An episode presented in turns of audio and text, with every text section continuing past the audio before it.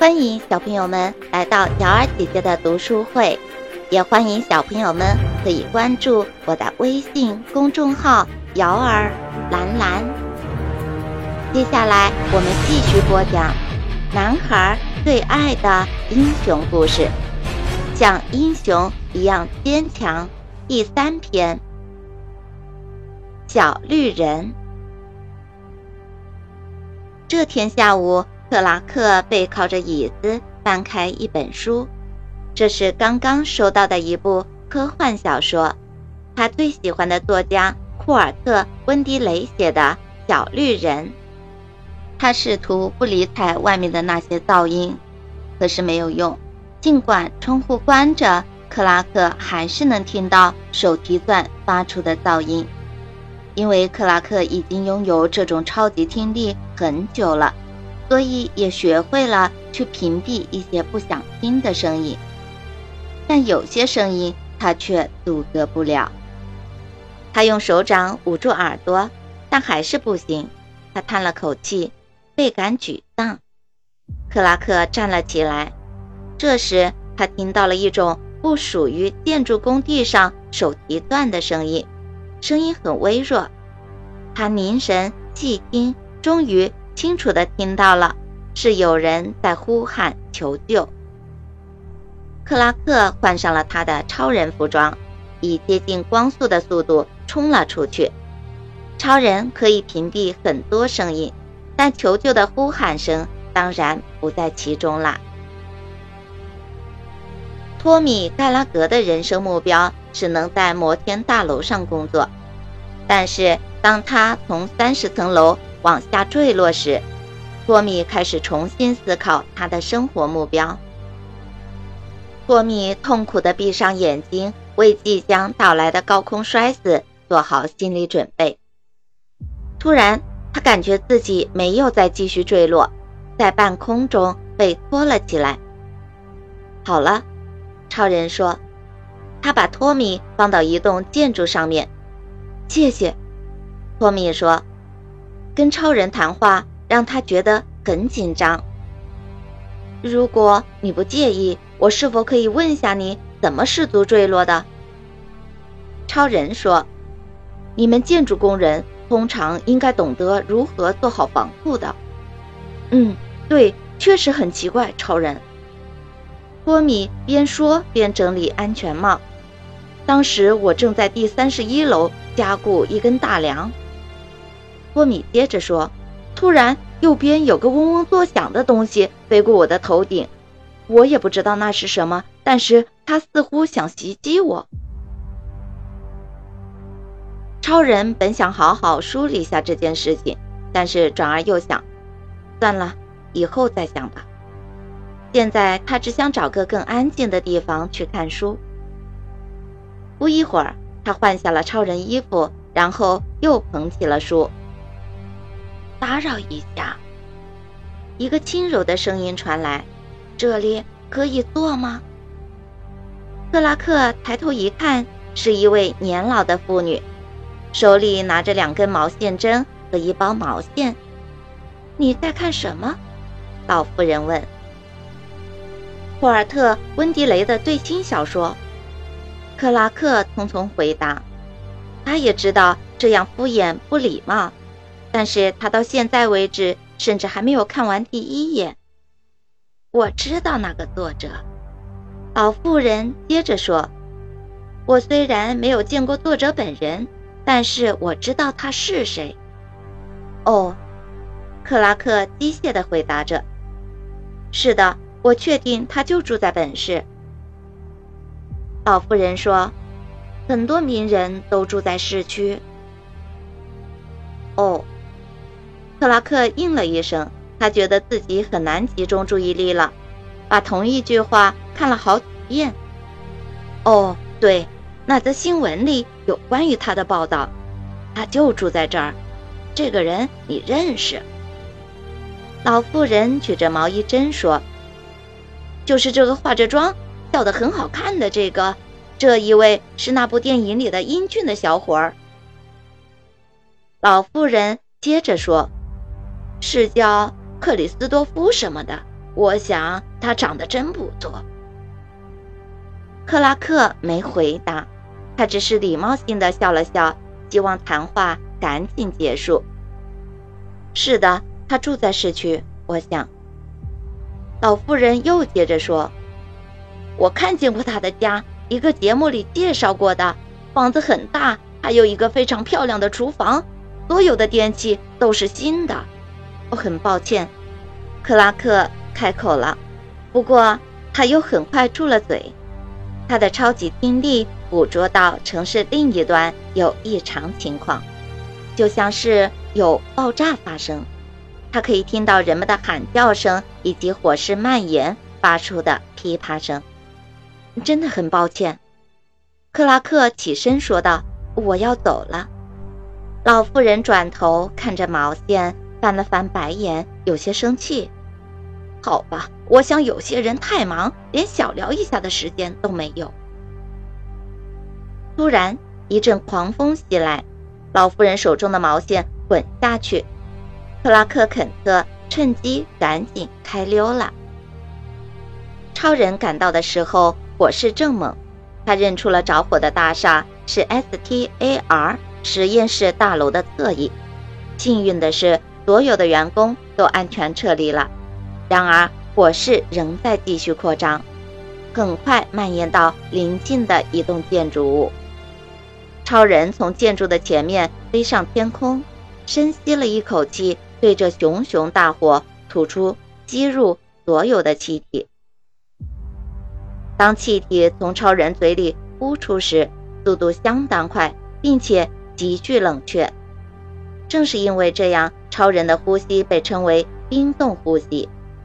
像魔术一般，超人面前的熊熊火焰突然没了气势，变得越来越小。接着，他们彻底熄灭了。在消防队员赶到现场前，超人已经在这栋被烧焦的建筑物周围来回绕了好几圈，以确保没事儿。然后他就飞走了。他的书还没看完。这次超人找到了一个好地方——《星球日报》杂志社的屋顶。他甚至都没有换下超人的衣服，就直接坐在上面开始看了起来。超人背靠着大厦顶上的巨球，再次翻开《小绿人》的第一页。刚读到小女孩以及外星人接下来要做什么事情的地方，突然。他看到一个巨大的飞碟正向大街上飞去，开什么玩笑？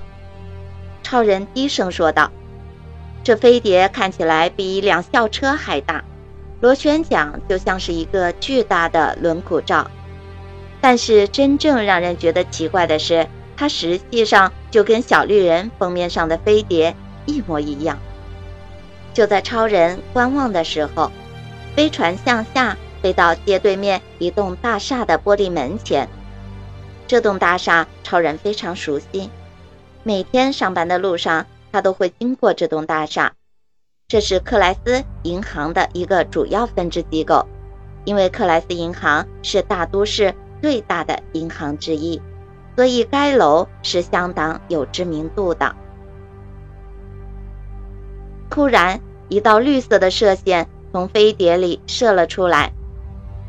在这束奇怪激光的照射下，银行大门玻璃了门框，砰的一声爆裂了。超人想，毫无疑问，飞船正在抢劫银行。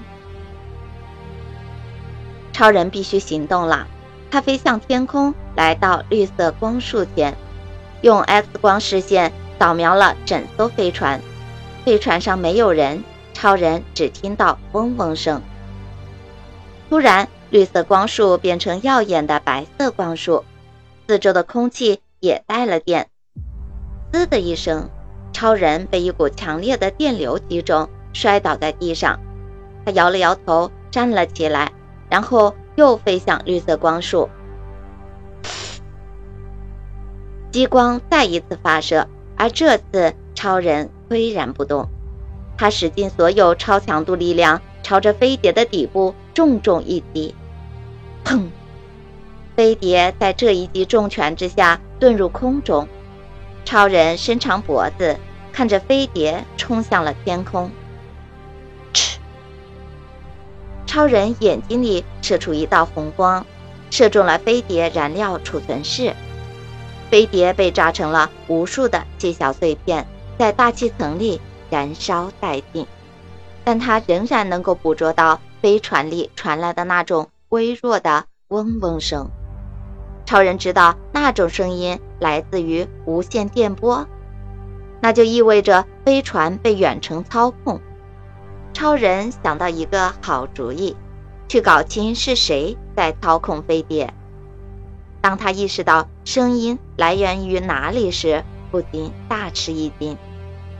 那个发射频率似乎是从《星球日报》的一个新闻室发出的。超人飞进《星球日报》的旋转大门，他用 X 光视线扫视楼层，整个楼层几乎完全是空的。直到查视到洗手间旁的用品室，他才发现有一个小人蜷缩在窗户旁边。一秒钟后，窗台上的小矮人感到有人在拍他的肩膀，他转过身，几乎直接撞在超人的胸口。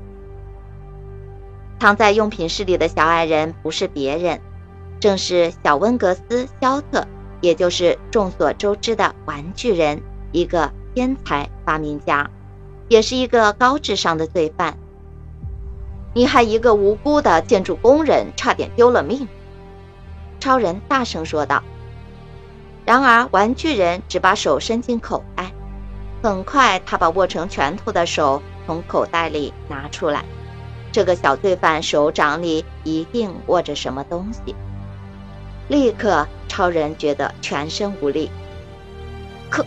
氪星石，超人大口喘着粗气，超人嘴里咕嘟着。他首先感到膝盖疼痛，好像是一种生理反。关节慢慢合上，超人开始慢慢弯下腰来，然后跪在地上。很见效，对不对？玩具人说：“哦，我得找别人玩了。”很快，电梯门自动合上了。超人感到他的超能力开始恢复。星球日报大楼里布有大量的铅，电梯井就是铅做的。只要电梯门一关闭，氪星石的辐射对超人就一点影响也没有了。超人以令人惊讶的速度推开电梯门，来到电梯井，滑到玩具人的升降吊梯里。他拽了一下粗绳，砰！电梯缆绳断成两截，升降吊梯急速下降。手握着缆绳，超人朝着电梯井顶端飞去。当超人飞到空中后，他仔细地把轿厢提了出来。玩具人罪犯此时被困在轿厢里，应该是插翅难逃了。超人带着电梯轿厢朝警察局飞去。十五分钟之后。超人又回到了《星球日报》报社大楼前。你是在找这个吗？一个声音从他身后传来。超人回过头，定睛一看，原来是被他解救出并放在公园长椅上休息的那位老人。老人正拿着小绿人，并把书递了过来。我很高兴你可以从阅读中得到片刻休息。老人说：“书很重要，不过真实的生活经历也同样重要。”超人突然停顿下来，有人在书的封面上题了字，上面写着：“送给穿蓝衣服的大个子，谢谢你出手相救，最诚挚的谢意，库尔特·温迪雷。”库尔特·温迪雷。超人默念着这个名字，突然意识到他正在和谁讲话。但是等他抬起头，那个老人已经离开了。超人回过头，跃到空中，慢悠悠地向自己的住处飞去。此时，超人又情不自禁地笑了起来。感谢您收听。由瑶儿兰兰为您播讲的《男孩最爱的英雄故事之像英雄一样坚强》。喜欢的小朋友可以点击订阅按钮。想听更多精彩故事的小朋友可以关注我的微信公众号“摇儿蓝蓝”，摇篮的摇，摇篮的蓝。公众号里有更多精彩的故事等着大家。接下来，请听下集。